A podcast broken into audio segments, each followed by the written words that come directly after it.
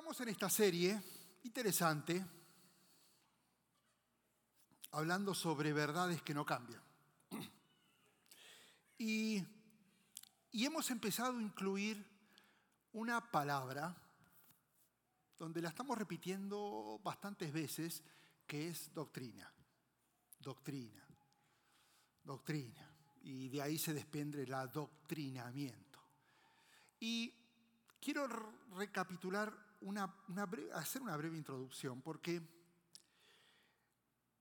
en algunos comentarios que escuché, sentí que se entendía doctrina como ley, y doctrina no es ley. Ley es una ordenanza, por ejemplo, los diez mandamientos. Doctrina es la enseñanza de la verdad. ¿Se entiende la diferencia? Una cosa es una ley, no matarás, punto. Otra cosa es cuando yo abro la palabra, hay una verdad y enseño la verdad. Ahí estoy adoctrinando. Por eso se dice que el adoctrinamiento es el proceso de transmisión de una enseñanza a alguien para que esa enseñanza, esa persona, la haga propia. Por eso cada fin de semana a través de cada enseñanza, donde estoy yo o está el pastoral o el que esté, estamos tirando para allá doctrina. Cada canción, doctrina. Ahora lo que van a hacer los jóvenes es doctrina. Lo que están haciendo los niños allá, mientras nosotros estamos acá, doctrina. Cada canción, todo, todo es doctrina, doctrina. Enseñanza de verdades. Y, y es interesante descubrir que hay una línea muy delgada entre educar y adoctrinar, y esto lo voy a repetir otra vez, porque creo que Alex lo mencionó en algún momento, porque educar requiere que la otra persona desarrolle un pensamiento crítico y exprese si está de acuerdo o no con lo que se le está enseñando. Y más, tiene la oportunidad de aplicarlo o no. Yo, por ejemplo, en, casa, a Matías le enseñamos cómo hablar en español y ciertas leyes gramaticales para que hable español. Pero él decide hablar pocho. Porque yo lo educo. Ok, no digas la problema, el problema. No mezcles palabras. Ok, sí, sí, pero termine hablando mezclando las palabras. Porque dentro de la educación vos escuchás y decidís si lo aplicas o no. Adoctrinar requiere de la persona que acepte todo lo que se le enseña y no hay cuestionamientos. Hmm. Por ejemplo, hace dos domingos el pastor Alex habló de la doctrina de Dios. ¿Quién es Él? Lo que escuchaste, así es. Punto. No hay forma de que Dios, bueno, yo creo que Dios, no, porque la palabra es clara acerca de lo que es Dios. La semana, la semana pasada enseñó acerca de la Trinidad. Tres en uno. Tres en uno. Ahora que veníamos de Nepal con, con toda la religión hindú que tienen 300 millones de, de, dioses, le decíamos tres en uno y me decían, no, son tres diferentes, no, tres en uno, doctrina. Y en eso no hay cuestionamiento. Es así, lo que dice la palabra es. Podés llegar a cuestionar cómo te enseño, cómo te comunico la enseñanza, pero no podés cuestionar la verdad bíblica, porque esa verdad jamás cambia. Por eso, atendeme bien, la falsa doctrina es cualquier idea que anule, contradiga, agregue o quite a cada verdad que está en la palabra de Dios. Y la única forma de descubrir que es falso es conocer lo verdadero. Ahora, por eso Pablo le insiste tanto a Timoteo y a Tito, sus discípulos, que cuiden la sana doctrina, sana doctrina. ¿Por qué? Porque en esa época, cómo hoy se estaban infiltrando ideas sobre algunas verdades que no eran correctas. Estuvimos en una aldea ahí en Nepal y una señorita se acerca. Ellos hablan a través de traducción, pastores que nos traducían de inglés al nepalí y ella en su nepalés nos explicaba de que eh, estaba muy confundida porque una nueva línea y una corriente de pensamiento que es una falsa doctrina para nosotros, claro, pero también para el hinduismo, es que todo lo que ellos creían podría ser agregado Jesús. O sea, ahora la aceptación de Jesús es parte de, pero Jesús es uno más entre muchos dioses, pero Jesús se lo reconoce como alguien que está en directa relación con Dios, pero es parte de muchos dioses. Entonces, ya ahora me dice, pero me estás diciendo que es el único y estás y tiene una mezcla. Lo falso, la única forma de descubrirlo es si sé la verdad. Y como ella no conoce la verdad, no podía entenderlo. El conocer una verdad no transforma. El vivir la verdad me transforma. ojalá la vida cristiana alcanzase solo con saber. Eso eran los fariseos, pero es mucho más que saber. Es más, cuando lo que sé no me lleva a actuar en base a lo que sé, algo está mal. Yo sé mucho, pero si lo que actúo está lejos de lo que sé, algo está mal. No es coherente. E, e, esa es la mejor definición de integridad, la coherencia entre lo que hago y lo que sé. Ahora, todo esto me lleva a introducir al tema de hoy, que es la doctrina de la palabra de Dios. Eh, muchas personas allá en el viaje se acercaban. Voy a indagar mucho en, esto cuando llegue dentro de dos semanas a predicarles, a enseñarles sobre eh, guerra espiritual la que me tocó vivir. Y ahí lo voy a aplicar todo. Por eso ahora me voy a morder los dientes porque tengo una gana de decirlo, pero no. Pero ahí agárrense y atráiganse cadenas porque vamos a volar acá. Porque es necesario hablar sobre la guerra que estamos viviendo y cómo se experimenta de otra manera en lugares como Nepal. Pero eso va a ser dentro de dos semanas. Pero gente se acercaba y decía, ¿cómo sé que la Biblia es la palabra de Dios y no es un muy buen libro de valores, porque realmente ellos lo ven como un libro de moral, que si uno sigue lo que dice, realmente me va a ir bien. Pero de ahí a que esto sea palabra de Dios, uff, ¿cómo lo sé? Y hay algunas evidencias internas y otras externas. No puedo nombrar todos porque si no, todo, todo la enseñanza de hoy se volvería más apologista y esa no es la idea. Pero quiero nombrarte algunas evidencias internas y otras externas que demuestran que este libro es inspiración de Dios. Más allá de lo que dice, porque Timoteo dice, inspiración de Dios, pero ellos te dicen, pero ¿cómo sé que eso es verdad y no es algo poético escrito? Entonces, hay algunas evidencias internas. Por ejemplo, la unidad de la Biblia. Son 66 libros individuales. Estos 66 libros, escucha bien, fueron escritos en tres continentes diferentes. Fueron escritos en tres idiomas diferentes fueron escritos a lo largo de 1500 años y tienen más de 40 autores que provienen de diferentes contextos sociales. Y sin embargo, no hay una sola contradicción. Y todos dicen lo mismo.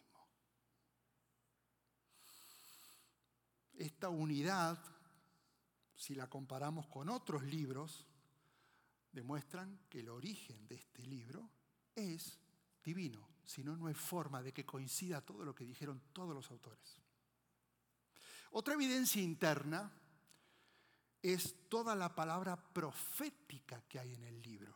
Escucha bien, a diferencia de otros libros proféticos, hay más de 300 profecías en el Antiguo Testamento con respecto solamente a Jesús, donde se detalla la descendencia de Jesús sin haber nacido miles de años antes, dónde nacería, cómo iba a morir e iba a resucitar. Y además, todas las profecías, las 300, todas se cumplen.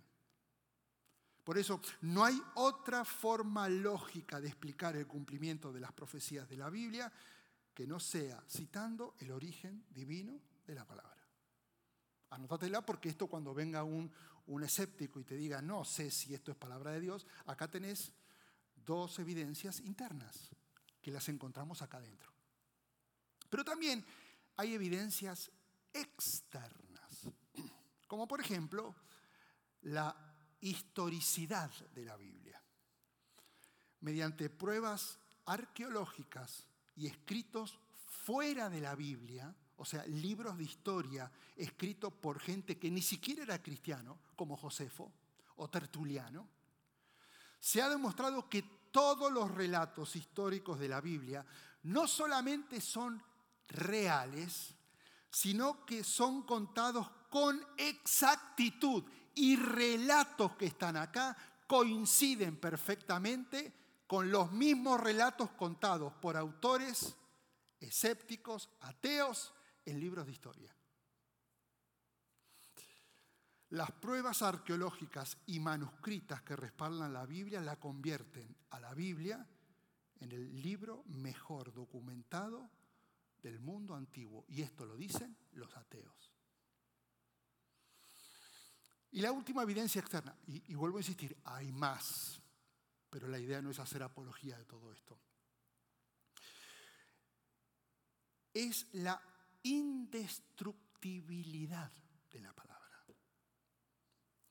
La Biblia ha sufrido ataques e intentos de destrucción más que cualquier otro libro en la historia. Desde los primeros emperadores romanos que quemaban libros, pasando por dictadores comunistas, hasta los ateos de hoy en día, todos han querido destruir la Biblia y la Biblia ha resistido el ataque constante de sus detractores. Sin embargo, sigue siendo el libro que más se publica, sigue siendo el libro que más se distribuye, sigue siendo el libro más regalado, ni siquiera vendido en la historia de la humanidad. Y escúchenme, si desapareciese, esto es fuerte lo que voy a decir, todas las Biblias del mundo con documentos extra bíblicos se vuelve a reconstruir la Biblia.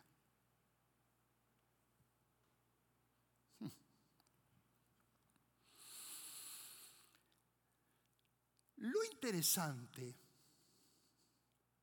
de la palabra de Dios es que hay dos caminos donde se puede hablar de doctrina. Uno es lo que es la Biblia. Y acabo de darte evidencias donde no hay algo, no, no hay forma de cuestionar. Esto es inspiración divina por lo que dice y por evidencias internas y externas. Pero además hay otro camino en que podemos desarrollar doctrina, que es la forma en que yo me debo acercar a la palabra. Vuelvo a repetirlo. Una cosa es la palabra, otra cosa es qué hago con la palabra. Si yo solamente me quedo con lo que es la palabra, pero no la hago, no la hago mía y no la vivo, algo está incompleto. Es lo que es y lo que debo hacer. Por eso, Pablo adoctrina a sus discípulos diciéndole no solamente lo que es, sino lo que deben hacer con la palabra de Dios. Y le dice a Timoteo, permanece fiel en lo que has aprendido. En ese momento solamente tenían el Antiguo Testamento. Permanece fiel en lo que has escuchado y en lo que estás convencido, porque sabes bien de quién lo has aprendido. Pablo hablándole a su discípulo. Y además le dice, predica la palabra, persiste en hacerlo, no importa si es o no oportuno. Esto es fuerte, ¿no? Porque una veces dice, no, no era el tiempo. No, no, no, no hay tiempo que valga. Predica la palabra, persiste en hacerlo. Y no importa si es el momento, lo tenés que hacer. Corrige, reprende y anima con paciencia. Y no dejes de enseñar. Esto es doctrina. No solamente lo que es, sino lo que debo hacer con la palabra de Dios. ¿Lo entendés? Pablo, desde la cárcel, está hablando de perseverancia. Y le está diciendo a Timoteo, aunque la cultura, vas a ver cómo esto coincide con, nuestros tiempos, aunque la cultura más que nunca se está corrompiendo y hoy lo ves en valores que se están viniendo abajo, algo que por lo menos se sostenía como la familia, ahora todo se está rompiendo. Aunque la cultura se esté corrompiendo como ahora, persevera y no dejes de permanecer en la sana doctrina, que es la palabra de Dios, y tenés que enseñarla todo el tiempo. Esto es doctrina. Y lo interesante es que en el diccionario la palabra perseverar significa mantener una actitud o una opinión, aun cuando las circunstancias sean adversas o los objetivos no puedan ser cumplidos. Porque hablar de perseverar es mucho más fácil cuando todo va bien. Pero cuando hay pérdidas, cuando hay resultados que no son los esperados, cuando hay diagnósticos de enfermedades, a veces las reacciones son contrarias a lo que Pablo le está diciendo y pidiendo a Timoteo. Por eso lo de Pablo tiene un valor, porque él está hablando de perseverar desde la cárcel, a punto de ser ejecutado. Y él está hablando de habla, enseña, persevera, no calles. Es que, pastor, si usted supiera lo que estoy viviendo. ¿Cómo, es que uno puede perseverar cuando todo está mal? Y, y acá voy a enfocarme en mis tres puntos de hoy. Porque quisiera responderte con sana doctrina, o sea, sana enseñanza de las verdades bíblicas, y mostrarte algunos secretos que Pablo le dio a Timoteo para que persevere. Y esos secretos son verdades que jamás van a cambiar, que no cambiaron en ese tiempo y dos mil años después siguen sin cambiar. Y, y, lo hice de una forma diferente. Me imaginé que Pablo le gustasen los refranes. Entonces, los tres puntos son tres refranes que imaginé que Pablo le diría a Timoteo. Entonces, me imaginé el primer punto diciéndole, quien a buen árbol se arrima, buena sombra le cobija. ¿Escuchaste este refrán? Ok. ¿Qué quiso decir esto si lo hubiera dicho Pablo, no? Le está diciendo, juntate con gente que esté aferrada a la palabra de Dios. No te pegues a gente que está en cualquiera. Juntate con gente que esté arraigada, que crea y no solamente entienda, conozca, sino que viva la palabra de Dios. Versículo 10 del capítulo 3. Pablo le dice, tú en cambio has seguido paso a paso mis enseñanzas, mi manera de vivir, mi propósito, mi fe, mi paciencia, mi amor, mi constancia, mis persecuciones, mis sufrimientos. Estás enterado de lo que sufrí en Antioquía, Iconio y Listra y de las persecuciones que soporté y de todas ellas me libró el Señor. Escuchan, hay dos tipos de personas y ojalá se te vengan nombres a la cabeza. Están los que conocen y obedecen la palabra, aman las personas y usan las cosas. Ese es Pablo. Pero están los que ignoran la palabra, dicen que conocen la palabra, aman las cosas y usan a las personas. Cuando vos escuchás a alguien que tiene un solo deseo por las cosas, solamente todas las cosas, es una evidencia de que el corazón de las personas, de esa persona, se alejó de Dios porque le importan más las cosas que las personas. De esa gente, huí, corre. El conocimiento de la palabra de Dios siempre va a revelar la verdad y va a traer convicción al corazón. Y la palabra es una palabra de relaciones donde toda la gente. Una de las cosas que hicimos un debrief, una culminación del viaje de Nepal, y decía, bueno, ¿qué quisieran que sucediese en Estados Unidos que vivieron acá?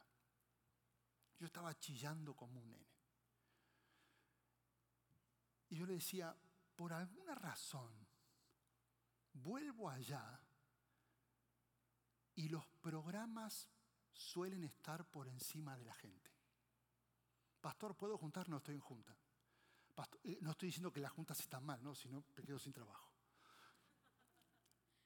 Pero empieza a haber programas y programas y juntas que son necesarias, pero queda relegada la gente al tiempo de planificación y de, de organización. Cuando uno va a un viaje misionero, ahí donde dijo, yo me siento tan feliz, porque no hay nada. No solamente me refiero a lo tecnológico, porque no hay nada, no hay red, no hay nada, sino que las personas pasan a estar por encima de toda la organización. Entonces es levantarse a las 6 de la mañana a orar, a desayunar y decir, se van para aquella aldea, se van para allá, se van para allá. Este, y, fuimos a 35 aldeas y eran nueve horas de estar con la gente. ¿Cuál es la, ¿Cuál es la agenda para hoy? Estar con la gente. No, pero ¿qué hay que hacer? Hablar con la gente. ¿Y con quién? Con el que se te cruce. Cuando estás con alguien que no prioriza la gente, Porque lo más probable es que te esté usando.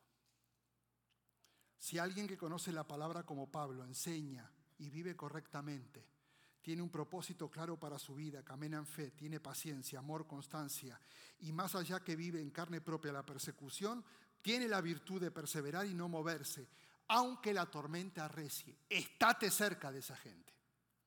El seguir el ejemplo de otros y ser modelo para los demás es uno de los medios que Dios usa para edificar a su pueblo. Vos te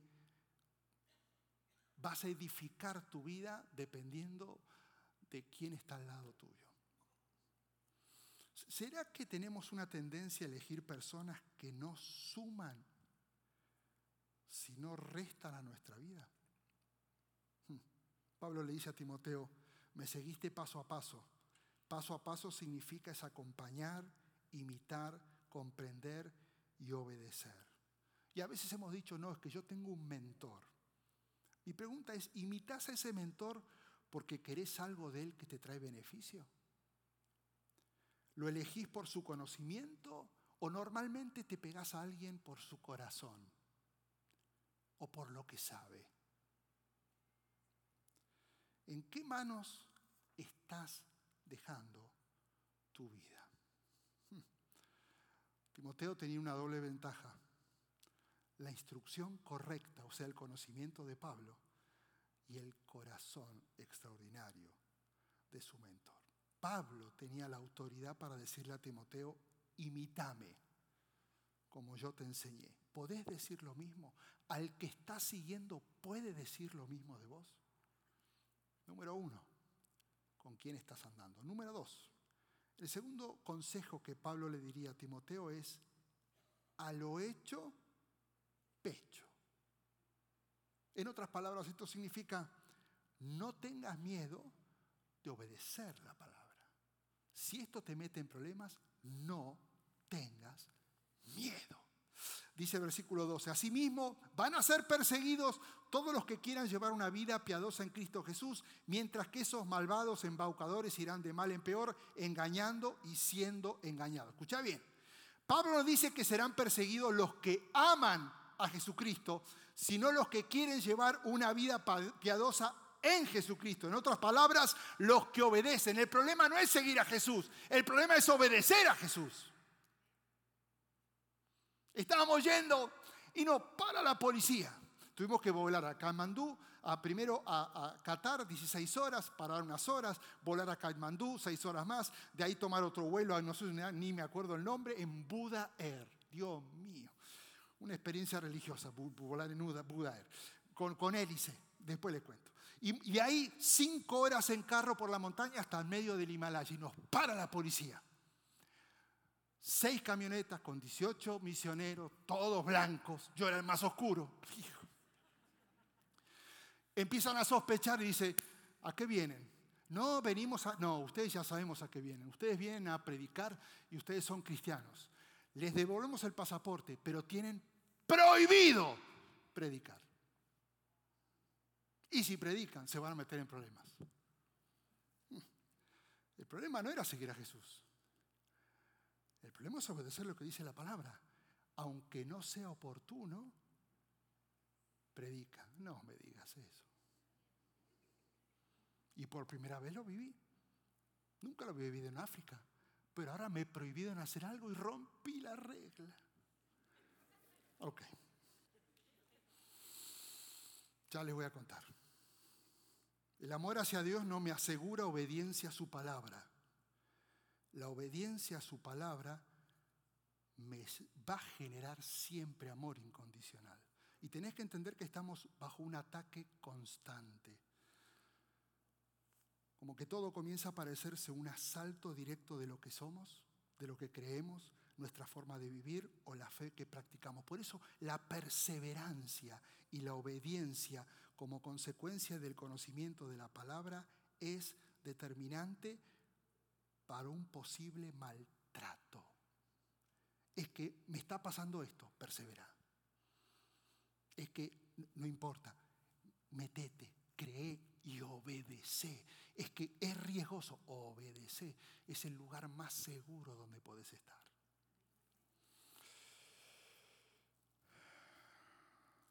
Todo lo que esté pasando en este mundo lleno de aflicciones malo, pero te recuerdo que ha habido peores momentos, muchos peores momentos. Y todavía estamos acá. Vos y yo, la iglesia todavía está acá y sigue viva, sigue creciendo. Y la cultura corrupta en la que vivimos está desafiando a vos y a mí y está generando que haya una oposición de pensamiento, tratarla de silenciarla a través de leyes y así ponerle fin a su influencia y carácter transformador en la sociedad. Y Pablo dice, aunque no sea oportuno, no te calles. Obediencia. Y, y, mi intención no es asustarte por todos los cambios que están pasando, sino recordarte quién es Dios, no quiénes son los que amenazan lo maravilloso de su palabra y lo importante de vivir conectado a la sana. Pablo esto lo sabía muy bien y él sabía que la persecución atemorizaba y la persecución es lo que sufren los cristianos en un mundo caído y te tengo una noticia, el mundo está más caído que nunca. ¿Qué te da miedo que te persigan? ¿Cuál es el problema? Si la palabra dice que Dios es un escudo protector, doctrina, yo en medio del temor tengo que estar más aferrado que nunca. ¿Qué importa lo que hagan? Me importa qué es lo que creo y qué es lo que vivo. El perseguidor va a decir siempre, vos crees en el Evangelio de Jesucristo, por eso te voy a perseguir. El perseguido va a contestar, jamás me apartaré de su palabra y no pienso dejar de obedecerla. Y empieza a repetir la palabra, porque no me avergüenzo del Evangelio, porque Jehová está conmigo como poderoso gigante, por tanto los que me persiguen van a tropezar y no prevalecerán, y serán avergonzados en gran manera porque no van a prosperar, porque no prevalecerá ninguna arma que se forje contra mí, y porque si Dios es conmigo, ¿quién contra mí?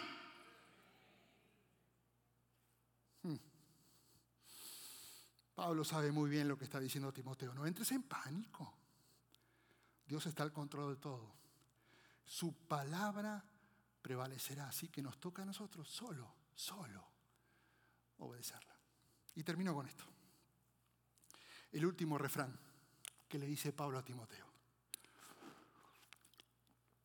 No hay mal que bien no en otras palabras le está diciendo, pase lo que pase, pase lo que pase, permanece en la palabra firme y no pierdas la esperanza.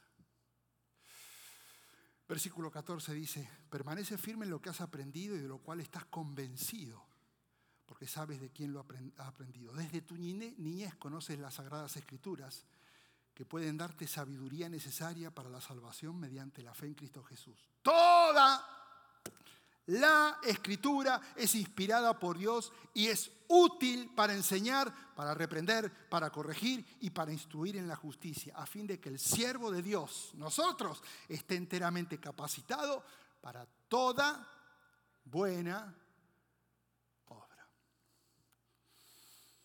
Aprender no basta. Lo aprendido debe ser aplicado al corazón por el Espíritu Santo para que uno también llegue a estar convencido con una seguridad que transforme la vida. Y, la única manera de contrarrestar las mentiras de Satanás es usando las verdades de Dios. Es creyendo, es predicando y es enseñando las verdades Dios. Y la única manera en que vas a poder distinguir lo verdadero de lo falso es conociendo y permaneciendo y perseverando en la palabra de Dios. No te estoy educando, te estoy adoctrinando. Esto no tiene cuestionamiento, esto está en su palabra.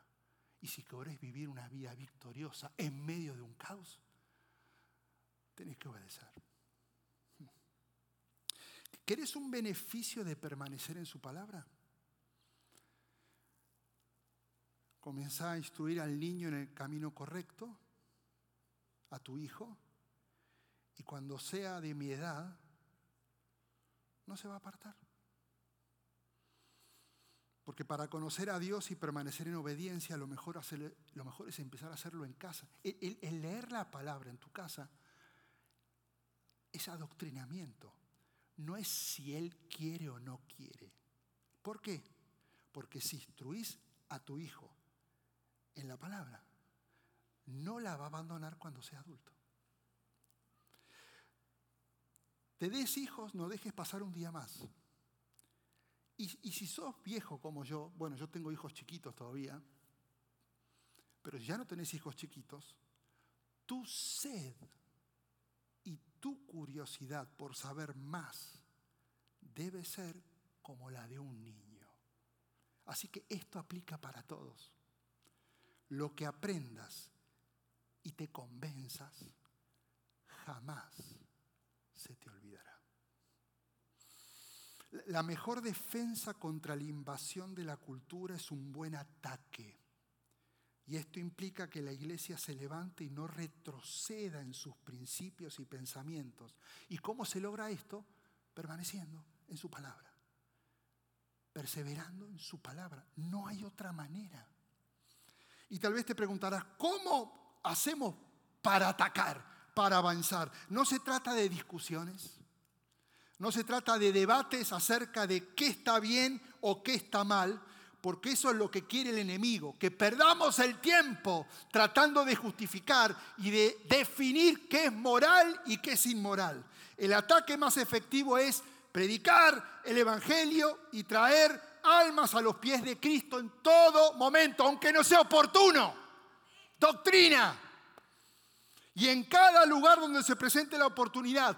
Y esto, la cultura, lo dice la palabra, jamás lo va a cambiar. Y nadie te lo va a robar, porque ese es tu propósito. El siglo XX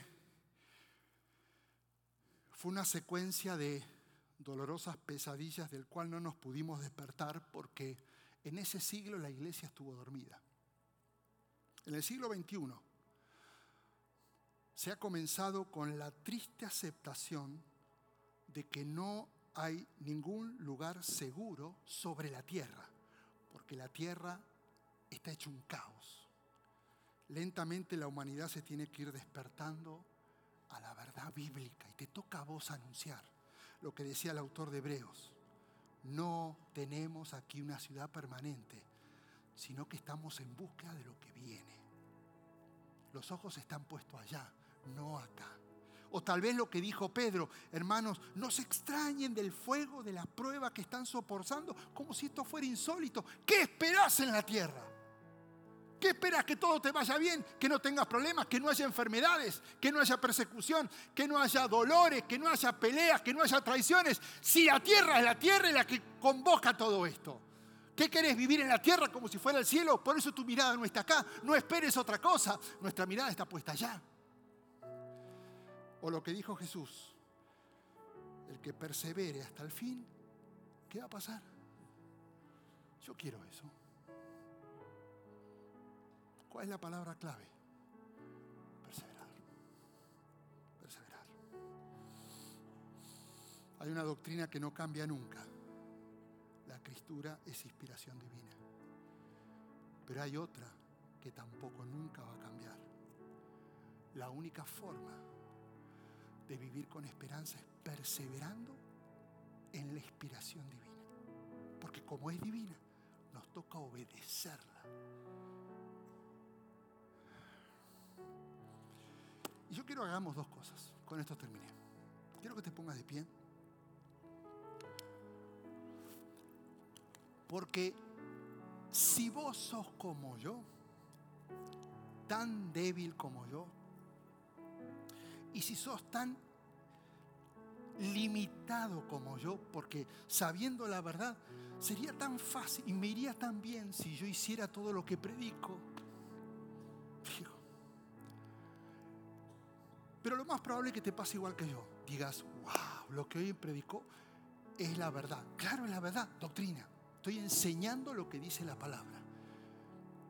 Pero hay algo que debes tomar una decisión. Por tus hijos, por tu matrimonio, porque la cultura está apuntando a destruir tu matrimonio, tu familia. No, amigo, no va a pasar. Cuidado, porque esos son parte de todo el movimiento espiritual que quiere la destrucción no de la iglesia, de tu vida. Por eso hay algo que hoy tenés que tomar una decisión de acá,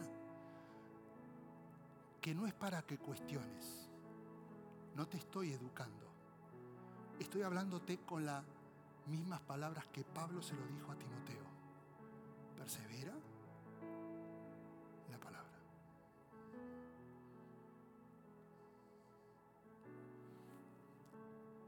perseveren en la palabra.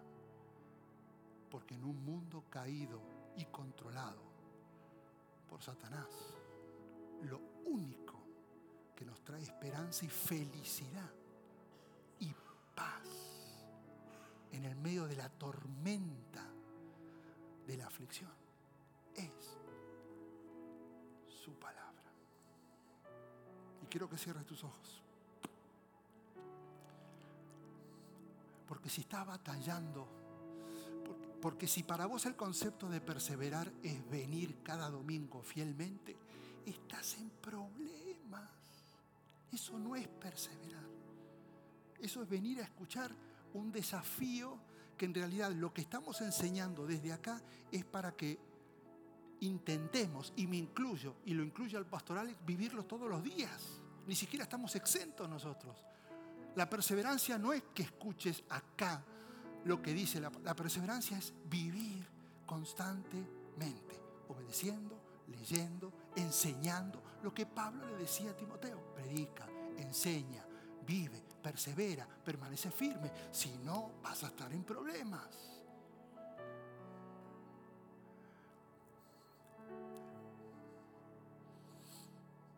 Si necesitas esta oración de perseverancia, levanta tus manos. Voy a orar por vos.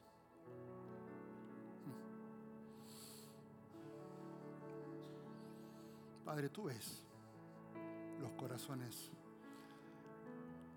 de cada persona que lo entiende, pero hoy tu palabra reveló que no alcanza con el entendimiento, sino con vivir lo que sé. Y hoy hay una verdad, Padre, que no va a cambiar jamás la única forma de mantenernos viviendo en valores, viviendo con esperanza, es perseverando en tu palabra. Cada una de estas personas que ha levantado, Padre, que esto quede como un sello en su corazón. Que esto quede como una convicción.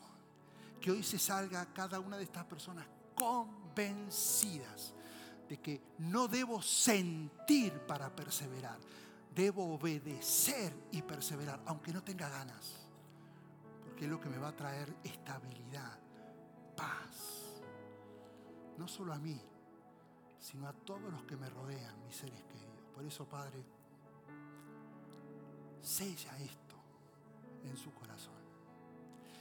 Y, si por casualidad hay alguien que dices que yo no sé cómo perseverar, no sé cómo leer, no, no sé si soy salvo, no sé qué va a pasar si yo... Hay algo que es tan simple, que cambia la vida de todos, porque lo dice la palabra. Aquel que confiese sus pecados,